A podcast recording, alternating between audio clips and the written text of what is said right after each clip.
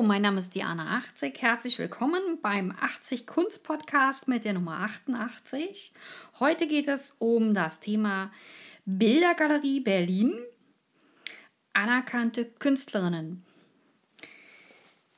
Es geht natürlich um reale Kunstausstellungen, digitale Kunstausstellungen und wir begreifen uns als Bildergalerie in Berlin für junge Künstlerinnen oder auch Quereinsteigerinnen und auch Autodidaktinnen und selbstverständlich auch für studierte Künstlerinnen der Universität der Künste und weiterer Universitäten.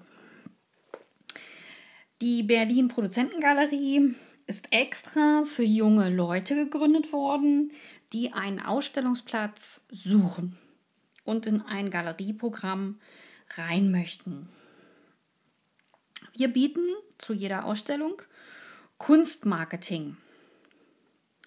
Das heißt also, dass über die Künstler auch geschrieben wird und dass auch veröffentlicht wird und auch Werbung gemacht wird in den sozialen Netzwerken.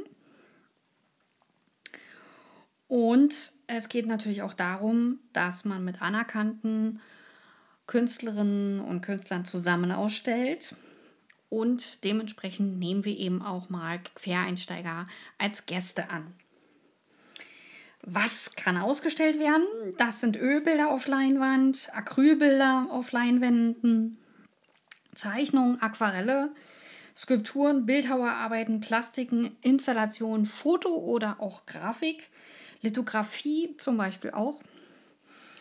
Und ähm, wir nehmen auch Mixed Media an und natürlich auch modernere Formen die vielleicht sogar digital sind und äh, händisch weiter bearbeitet sind oder bemalt sind. Und ähm, das ist zum Beispiel auch ein Segment, was wir ausstellen und auch bewerben. Und da kann man wählen, ob man eine digitale Ausstellung möchte oder auch eine reale Ausstellung.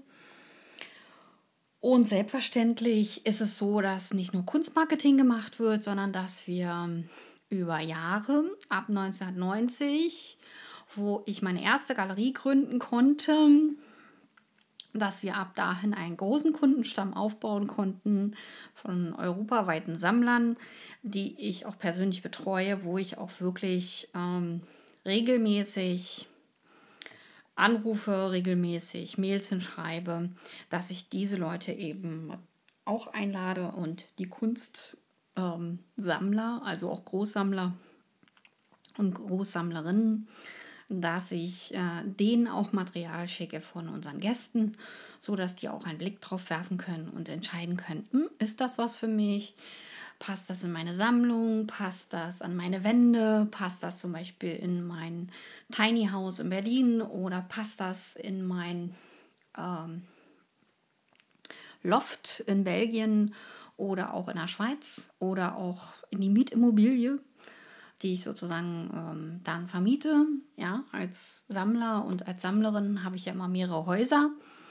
Und die müssen ja auch mit Kunst und Kultur bestückt werden, weil das ja sonst nackt und kahl aussieht. Und ähm, nur Objekte an den Wänden, die so leicht historisierend sind, das wird irgendwann langweilig. Also werden auch wirklich echte ähm, Ölbilder gebraucht und ähm, dort präsentiert. Wann bin ich eine anerkannte Künstlerin? Mm, das ist eine sehr, sehr wichtige Frage. Diese wichtige Frage wurde mir zugeschickt von Annabella. Und ähm, die möchte ich auch gerne beantworten. Wenn es gar keine Besprechungen gibt, also keine Rezession über meine Kunstausstellungen, die ich gemacht habe, dann ähm, existiere ich nicht als Künstler. Das ist einfach so. Ja, das ist ein Fakt. Und da kann ich nicht sagen, ich bin Künstlerin, poste nur auf Instagram und das war's. Ja, dann werde ich immer bei einem Preis von 300, 500 und manchmal vielleicht 900 oder mal ein Tausender bleiben. Aber höher komme ich damit nicht. Also ich kriege keine 3000 Euro für ein einziges Bild, wenn ich nur auf Instagram poste. Ja. Das äh, ist kein, kein Mehrwert. Also da fehlt die Substanz. Welche Substanz meine ich konkret? Ich meine damit einmal ein Kunststudium. Man muss nicht unbedingt studieren, man kann aber.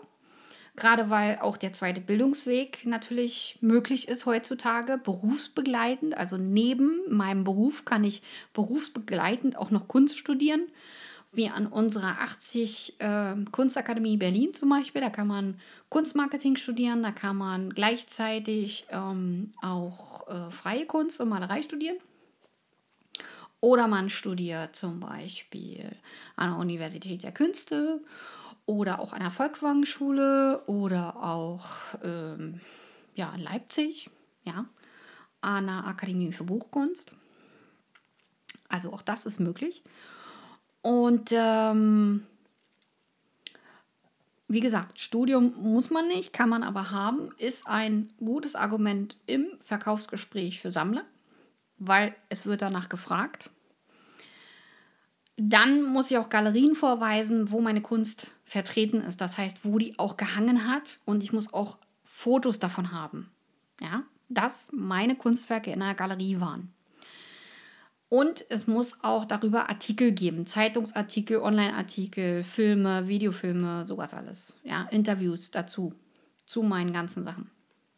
Also ich kann nicht behaupten, ich bin die größte Künstlerin der Welt und es gibt gar keine Galerie, die mich irgendwo vertritt, ja. Und dann äh, nehme ich einfach 3000 Euro pro Bild und äh, mache einen auf überheblich. Damit äh, komme ich nicht äh, in die Upper Class. Ja. Und äh, selbst wenn ich nur in Monaco ausstelle und selbst wenn ich da immer nur in Monaco bin und da verkaufe, alles gut und schön. Man kann auch dreistellig verlangen und auch kriegen. Ja, kann man alles machen. Nur äh, an irgendeiner Stelle ähm, wird es dann auch so sein, dass dann peinliche Fragen kommen. Ja? In welcher Galerie man dann wirklich vertreten ist und in welcher Galerie man vorher war, bevor man nach Monaco kommt oder kam. Und wenn das dann heißt, ach, die hatte noch gar keine Galerie vorher, na dann gucken die Sammler schon etwas äh, irritiert. Ja. Also da muss man echt äh, aufpassen. Ja, also man kann da nicht Behauptungen aufstellen äh, und dann ist es nicht so. Also anerkannte Künstlerinnen und Künstler sind wirklich Menschen, über die auch geschrieben wird, über die publiziert wird und die auch in einer Galerie sind. Ja, und nicht nur auf Instagram posten. Mit Instagram kann man super Kunden erreichen. Alles gut und schön. Aber ich muss auch das echte ähm, in meinem Lebenslauf haben.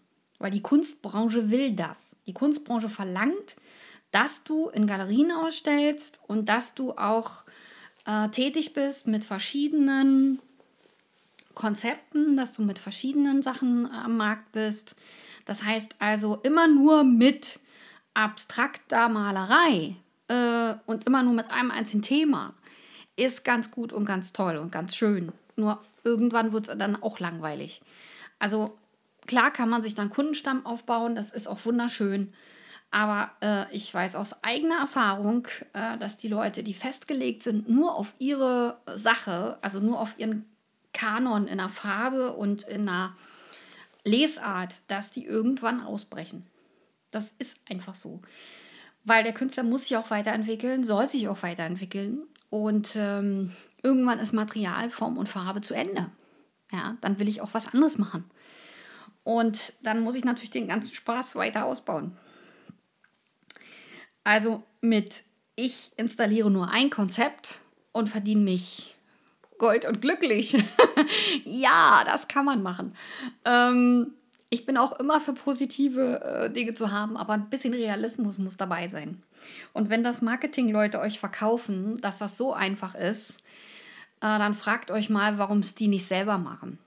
Ja? Und warum die um sich beißen. Ja? Die beißen nämlich nur um sich, weil sie nichts verkaufen. Ja? Das ist das Geheimnis. Und das ist sehr interessant. Das ist eine Projektion. In der Psychologie nennt man das Projektion. Und ähm, das ist äh, sehr lustig zu beobachten, welche Leute bissig nach außen hin sind. Und daran sieht man auch, oh, die sind wirklich nicht geeignet für eine Zusammenarbeit. Ja. Und das sieht man leider immer wieder, gerade in der Kunstbranche. Ich muss das ähm, leider, leider auch so offen sagen. Ähm, das ist schade. Aber es gibt auch gute Beispiele. Und dann arbeitet man mit Künstlern richtig gut zusammen und ähm, hat sogar Synergieeffekte, dass das allen weiterhilft und dass das alle weiterbringt. Und so sollte es sein. Kunstmarketing sollte den Verkauf fördern und nicht kontrovers dazwischen oder davor stehen. Wie gesagt, digitale Kunstausstellungen gibt es, reale Kunstausstellungen mit Marketing zusammen und auch mit Kunstbesprechungen. Und äh, in diesem Sinne danke ich für eure Aufmerksamkeit. Und natürlich ähm, ist es wichtig, dass man seine Kunst professionalisiert und als anerkannte Künstlerinnen und Künstler arbeitet. Auch wenn man mal Quereinsteiger war. Ja? Und wenn ich sage, ihr habt das viermal schwerer, dann ist das schon eine reale Einschätzung, weil ihr müsst am Anfang ein bisschen mehr tun, um in diese Sphären zu kommen, wo ihr Kontakte knüpfen könnt oder wo die Kontakte weiter geknüpft werden können. Ja, also ihr müsst das euch so vorstellen, das ist wie ein Riesentrichter, das ist ein Feindel. Und äh, nur wenn ich viele Sachen anstoße und viele Sachen initiiere, habe ich nachher unten ein Ergebnis an der Mündung eines Trichters. Ja? Dann habe ich da auch ein, ähm, und sagt dazu Akquise-Bodensatz. ja, das ist der Kunde, das ist der Endkunde. Und das ist dann auch das Ergebnis. Ja. Und dieser Trichter, der ist äh, im Verkauf und im äh, Umsetzen von Kunst, also im, im Sinne von ähm, an den Mann bringen von Kunst oder an den Sammler, an die Sammlerin bringen, das ist dann das Wichtigste.